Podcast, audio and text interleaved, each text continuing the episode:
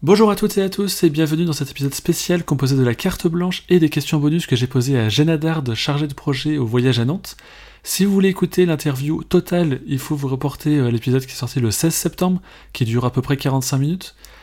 Ici, vous allez juste écouter du coup la nouvelle option que j'ai prévue pour le podcast Le Goûter, c'est-à-dire l'épisode principal euh, qui dure euh, assez longtemps, le 16, le 16 du mois comme d'habitude, à 16h, et le 23 du mois à 16h aussi, vous retrouverez donc la carte blanche et les questions bonus. Je vous laisse donc en, compagnie de Jenna Dard et de moi-même. Bonne écoute. Du coup, Jenna, quelle est ta carte blanche? Donc j'ai choisi de parler d'un projet que j'aime beaucoup, euh, qui s'appelle 22 Ibusway et 22 artistes.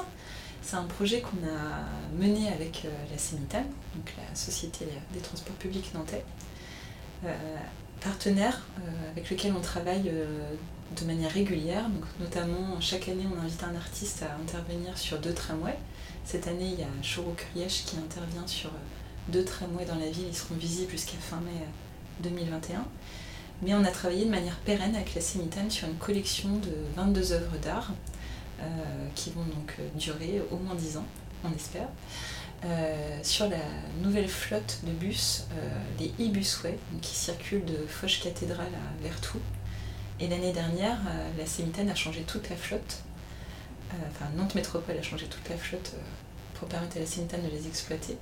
Et de, ce sont des bus qui mesurent 22 mètres de long, qui peuvent accueillir 150 personnes et qui sont totalement électriques. Donc c'était un investissement très important pour la métropole. Et ils se sont dit, un investissement de ce type, ça serait bien de l'accompagner symboliquement d'un projet artistique. Donc on a travaillé avec eux et euh, on leur a proposé euh, de travailler avec 22 peintres. Donc euh, à chaque peintre a été confié un bus et ils ont imaginé d'interpréter l'idée d'un tableau en mouvement sur chacun de leurs bus. D'autres ont répondu de manière très différente par le texte.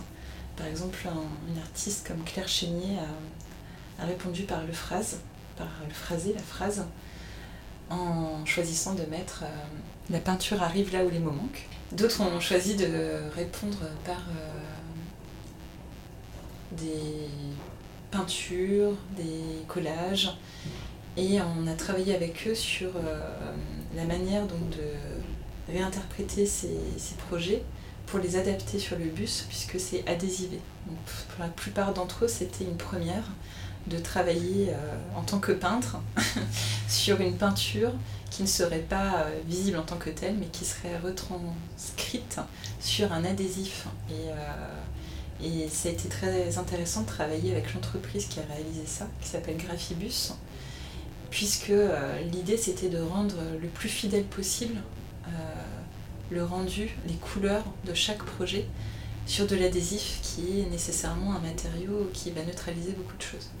Et euh, les artistes ont été agréablement surpris du résultat et, euh, ils ont euh, comme ça la chance d'avoir une œuvre d'eux qui circule toute la journée dans la ville.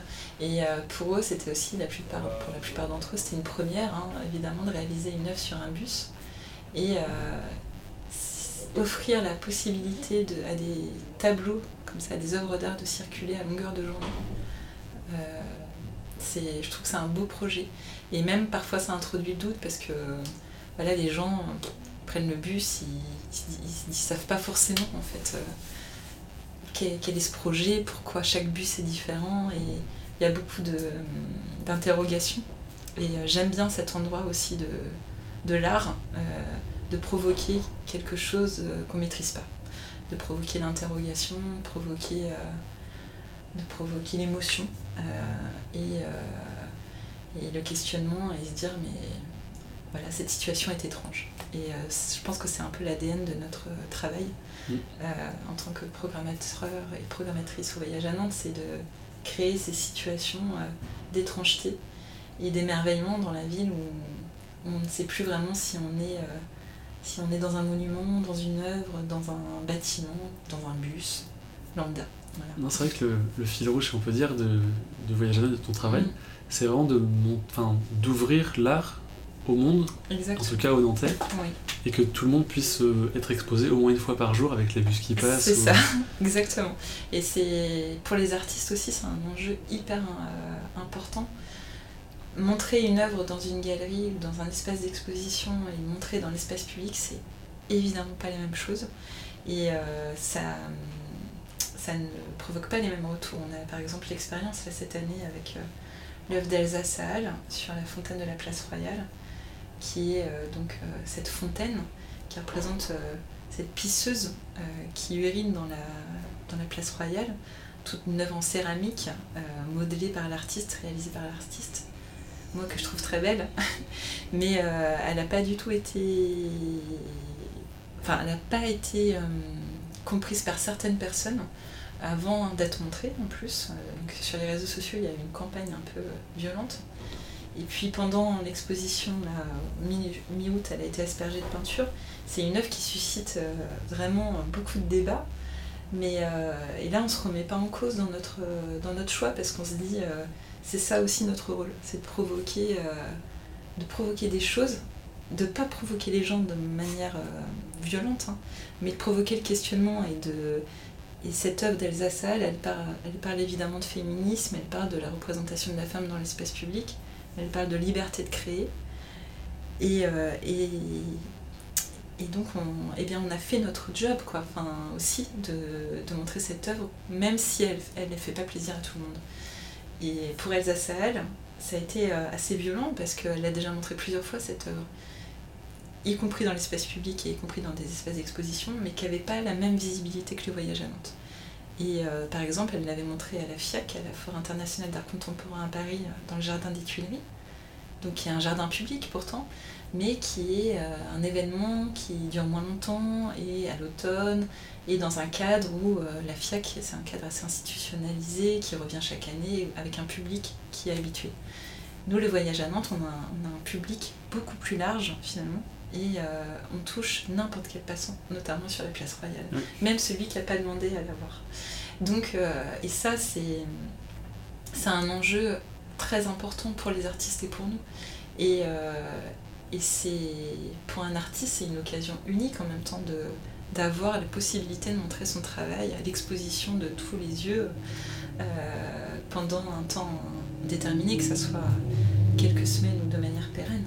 Et donc en effet, c'est notre travail, il est là, c'est de réenchanter la ville et euh, d'offrir la possibilité de voir euh, la ville autrement par le filtre d'une œuvre d'art qui va transformer un regard, qui va transformer une vision.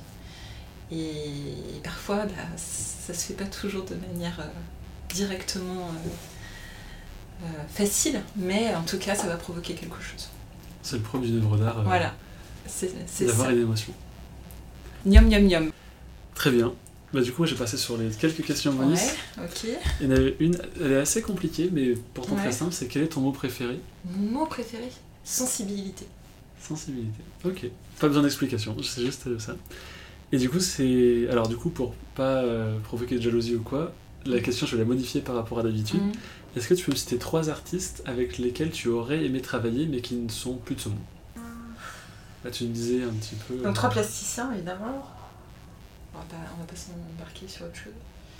Tu m'as dit Euh, Christo. Ouais, Christo, évidemment, même si en effet il y a une partie de sa formation qui est encore là, mais Christo, euh, oui, pourquoi pas, ça aurait été top. Euh, Jean-Luc Villemout, qui est un artiste euh, qui a réalisé des très belles œuvres, notamment dans l'espace public. Bah, Amadeo Ma- Modigliani, voilà, j'aurais adoré pouvoir réaliser une exposition de lui. Ah, il aurait pu repeindre la cathédrale. hein. il aurait pu intervenir, oui, intervenir dans la cathédrale par exemple. Donc, du coup, c'était Christo. Jean-Luc Villemout, Amadeo Modigliani. Bah, du coup, c'est très différent. hein, Mais... Ah bah. Et euh, alors, du coup, ça, c'est une question que je pose tout le temps. J'aime bien, c'est la dernière question. C'est la rencontre avec quelqu'un de connu, la plus étrange, bizarre, un peu folle, euh, gentiment, il n'y a pas de. Mhm. que t'aies pu faire dans ta vie. Professionnel, du coup. Ah, ou personnel, peu importe. Une de mes plus importantes euh, premières expériences de travail, c'était avec l'artiste Orlan en 2011. lorsque je travaillais au musée d'art de Nantes et où j'ai réalisé donc l'exposition Un bœuf sur la jungle. C'était le titre de l'exposition, très bizarre. avec cet artiste et pour moi ça a été, ça a été comme gravir 20 marches en même temps parce que bah, c'est une artiste qui a une renommée évidemment très importante qui est assez assez dur en fait quand même et qui, euh, a un niveau d'exigence évidemment euh, qu'on a à ce niveau de carrière euh, mais en même temps qui était extrêmement pétillante et toujours pleine d'idées et il y a un rapport euh, au public, à l'art, euh, aux matières, extrêmement euh, vivant, très. comment dire. Fusionnel Ouais, très fort, quoi. Très. Enfin, chaque, chaque moment de travail avec Orlan ne peut pas être anodin. C'est vraiment, à chaque fois, ça a été des étapes de travail qui m'ont vraiment marqué. Et je crois que c'est une des artistes qui m'a fait le plus euh, apprendre euh, en peu de temps. Quoi. Vraiment, j'ai vraiment, euh, j'ai vraiment pris conscience de ce que c'était travailler avec un ou une artiste en, travaillant avec elle plus qu'avec aucun autre, je pense. Trop bien. Voilà. miam, miam, miam. Et voilà, c'est déjà terminé. Rendez-vous le 16 octobre pour le prochain épisode avec une artiste cette fois-ci, une artiste nantaise. Je ne vous dis pas son nom car je garde la surprise, mais je vous dis à très bientôt. Ciao